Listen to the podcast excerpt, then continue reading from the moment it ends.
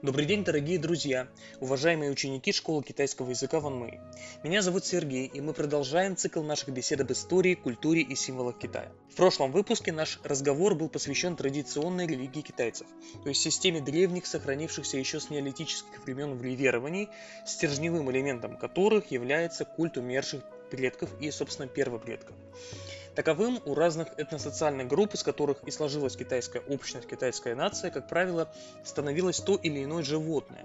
И характерным здесь было то, что это животное, хотя и наделялось некими сверхъестественными свойствами, тем не менее было животным настоящим, с которым различные группы протокитайцев могли регулярно пересекаться в повседневной жизни. Именно по этой причине интересно и познавательно будет рассмотреть случай такого тотемного животного первопредка, который выбивается из вышеописанной тенденции ввиду своей нереальности в материальном мире. Здесь речь идет, конечно же, о китайском драконе, который и станет предметом нашего сегодняшнего рассмотрения. Я не случайно стал говорить о драконе как о тотемном первопредке, поскольку именно к такой версии происхождения этого мифологического животного э, склоняются исследователи в наши дни. Любопытны свидетельства о драконе, основанные на преданиях, а не на археологических данных и относящиеся к древним пластам китайской мифологической картины мира. Эти пласты относятся к, в общем-то, доисторической эпохе Сянь-Хуан Уди, то есть эпохи правления так называемых трех властителей и пяти императоров – Списки каждой из этих двух категорий легендарных правителей Китая в прошлом различаются от источника к источнику, однако их всех объединяет функция так называемых культурных героев, которые, обладая полубожественной природой, повели за собой людей и научили их различным ремеслам, музыке, а также навыкам охоты, сельского хозяйства и, кстати говоря, шелководства. Возможно, наши слушатели помнят, что в подкасте, посвященном истории шелка в Китае, мы кратко коснулись фигуры Лэйдзу. Она была женой императора Хуан Ди, Желтого императора. Он как раз один из тех трех властителей пяти императоров а, она по преданиям и изобрела технологию шелководства. Так вот, согласно поверьям, о драконе уже знали примерно за 25 тысяч лет до нашей эры, в легендарный период правления Желтого Императора Хуанди. Кроме того, существует предание об еще одном из вышеназванных трех властителях и пяти императорах, о Фуси, которому, как считается, явился Желтый Дракон из вод реки Ло с целью показать 8 триграмм, которые в дальнейшем легли в основу китайского иероглифического письма. Примечательна здесь и фигура самого Фуси, и его сестры и по совместительству жены Нюйва. По китайским космогоническим представлениям, то есть представлениям о том, как вообще возник мир и вся Вселенная, весь мир возник благодаря спавшему в яйце хаоса великану Паньгу, который имел голову дракона. После своего пробуждения он встал во весь рост, разорвал изнутри яйцо и тем самым разделил, то есть родил, создал небо и землю. На этом его миссия завершилась. Он умер, из различных частей его тела возникли различные природные объекты, будь то, например, реки, горы, леса, животные, растения и так далее. А также существо Хуасю. Это была некая женщина, которая забеременела и родила Фуси и Нюйва, о которых речь шла выше. Причем вот эти двое, брат и сестра, обладали человеческими головами и змеиными телами. Иными словами, уже сами фигуры вот этих китайских культурных героев показывают э, в такой мифологической форме, что дракон, как такой композитный образ, связанный с первопредками, сформировался в Китае весьма давно и напрямую связан с историей мироздания в китайском исполнении. Между тем, конечно, нельзя однозначно сказать, что китайский дракон это такой усовершенствованный образ змеи или ящерицы, хотя визуально, конечно, любой человек подтвердит, они весьма похожи. Действительно, в китайских преданиях считается, что драконы, как змеи или рептилии, рождаются из яиц и после рождения визуально напоминают маленьких водных змей или ящериц. Однако определенные коррективы в этот ящеро-змеиный образ вносит информация о внешнем виде взрослых драконьих особей. Эта информация противоречива, но тем не менее наводит на определенные мысли. Так, в трактате Бэн Цао Ганьму, это трактат, посвященный а, основам, основным сведениям по фармакологии, сообщается следующее. Голова у дракона как у верблюда, рога как у оленя, глаза как у зайца, уши как у коровы, шея как у змеи, живот как у морского зверя, чешуя как у карпа, ногти как у ястреба, лапа как у тигра – на спине у дракона 81 шип, полностью 9,9, как подобает силе Ян. Под подбородком светящаяся жемчужина. Это образ весеннего солнца, которого касается созвездия дракона, но об этом чуть позже. А на голове кора Бошань. Под Бошань здесь понимается, видимо, некий нарост в центре лба дракона, который является магическим знаком, благодаря которому дракон, собственно, имеет возможность подниматься в небо. В этом описании очевидным становится связь дракона с мужским началом, началом Ян, которое относится к небу и таким понятиям, как гармония, упорядоченность и созидание. Это, в свою очередь, показывает крайне высокий статус дракона в китайской культуре. Изначально, впрочем, дракон ассоциировался не только с небом, не только с началом Ян, но и с землей, началом Инь. Но постепенно с развитием мифологических и космогонических представлений э, дракон Лун стал мыслиться как воплощение светлой, небесной мужской силы Ян и утратил связь с землей, как с воплощением темного женского начала Инь. Э, реликты древнейшей связи дракона с землей э, все же заметны в некоторых преданиях, где драконы лун живут под землей, в колодцах, стерегут там какие-то клады. Здесь, кстати, есть определенные параллели с европейской традицией э, осмысления дракона. А, знают расположение так называемых земных жил, да, в которых находятся те или иные драгоценные камни или металлы, помогают герою выбраться из подземелья, а также в представлении о зимней спячке драконов и змей под землей. А, и здесь, конечно, есть определенные параллели а, между драконом, змеей и змеями, как существами а, потустороннего подземного мира. Собственно, потому они под землей и живут, и э, зимуют, потому что они относятся к потустороннему подземному миру. Скажем, в некоторых поздних легендах Лун осенью возвращается в море, а лето проводит в небесах, что также показывает его двойственную изначально природу, что он связан и с землей, и с небом. Что же касается собирательности, эклектичности образа дракона, да, выше. Я приводил уже цитату из трактата э, по основным сведениям по фармакологии то а, вот эта эклектичность, по всей видимости, является очень древней и объясняется, опять же, культами пер первопредка.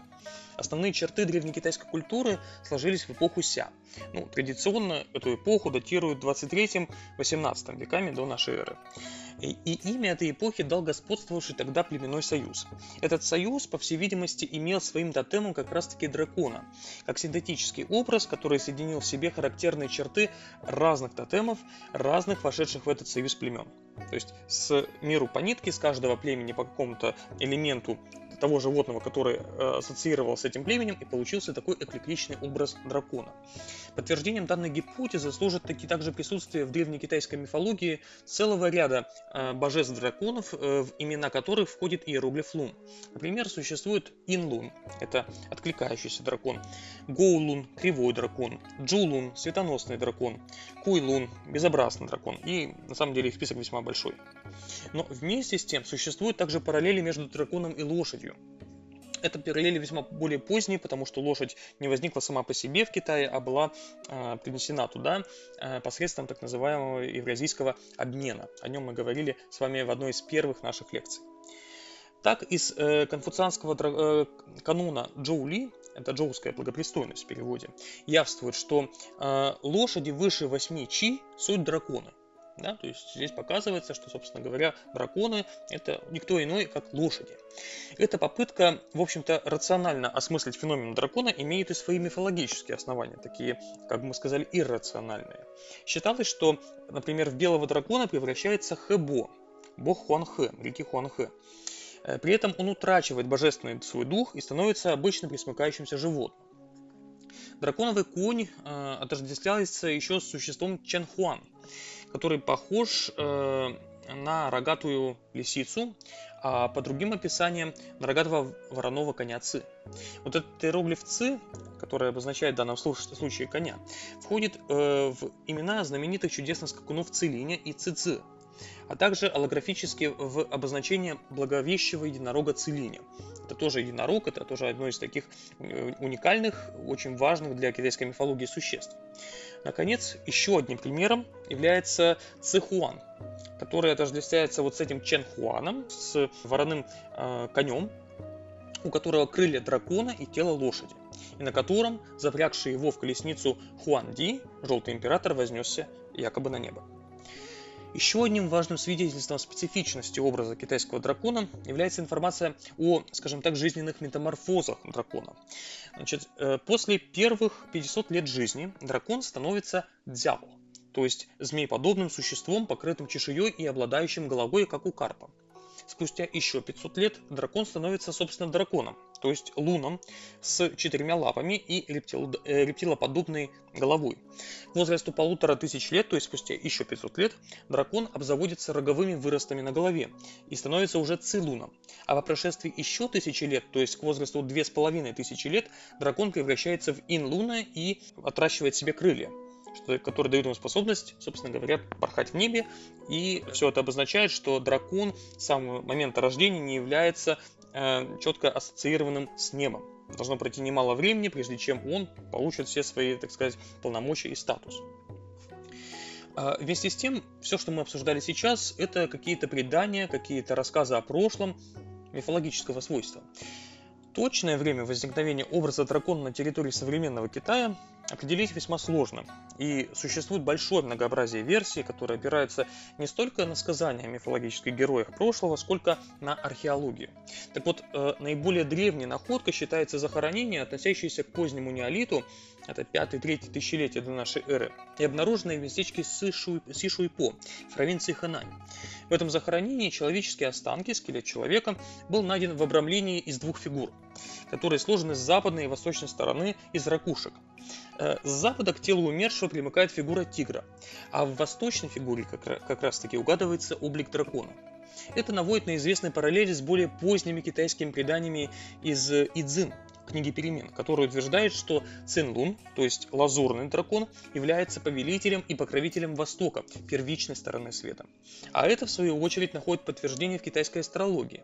В начале весны созвездие дракона, которое у нас на Западе называется созвездием Девы, оказывается на Востоке, и дракон как бы обрамляет, касается на небосводе восходящее солнце, что календарно знаменует начало весны и начало Нового года. Оттого, например, с 1862 по 1911 год на флаге Цинского Китая, Китая династии Цин, изображался лазурный дракон вместе с Солнцем, который как раз таки и воспроизводил вот этот древний небулярный, то есть небесный символ. Кроме того, образ дракона прослеживается и в нефритовых кольцах хуншаньской культуры. Э, эта культура датируется тоже 5-3 тысячелетием до нашей эры, э, которая сочетает в себе внешний облик и свиньи, и дракона. Вот об этих свино-драконах драконах мы как-то кратко говорили с вами в лекции, посвященной нефриту. А также образ дракона наличествует в более поздних уже амулетах, относящихся к эпохе Шан. В еще более поздних периодах изображения драконов стали повсеместным атрибутом различных церемониальных предметов, различных предметов культа предков. И постепенно образ дракона вошел в состав девяти девизов правления, так называемых няньхао, от династии Хань до династии Мин, то есть это с 1 по, по 16 век, а изображение дракона сделалось атрибутом дворца, облачения и утвари императора. Мы с вами как-то уже говорили о системе УСИН, пяти элементов. Вот после того, как в Китае она была разработана, а также параллельно как бы с ней была разработана концепция УС, пяти цветов, дракон также был переосмыслен а, в качестве лунвана, царя дракона. Всего насчитывается 5 лунванов, причем 4 из них отвечают за 4 стороны света, 4 моря и 4 времени года. А пятый желтый дракон покровительствует центру. Мы помним с вами, что по-китайски Китай это Джунгуо, срединная центральная земля, государство, а желтый цвет это как раз цвет императорской власти. То есть э, пятый э, дракон, э, как раз таки желтый дракон, это покровитель Китая. А, и он покровительствует не только Китаю, центру, но и э, периоду конца лета, когда вызревал урожай.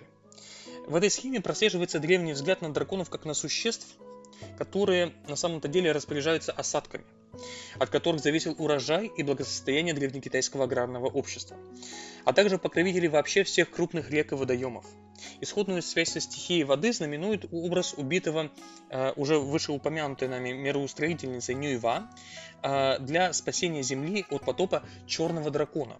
Его звали Хэйлун, собственно Хэйлун, по-китайски это и есть черный дракон.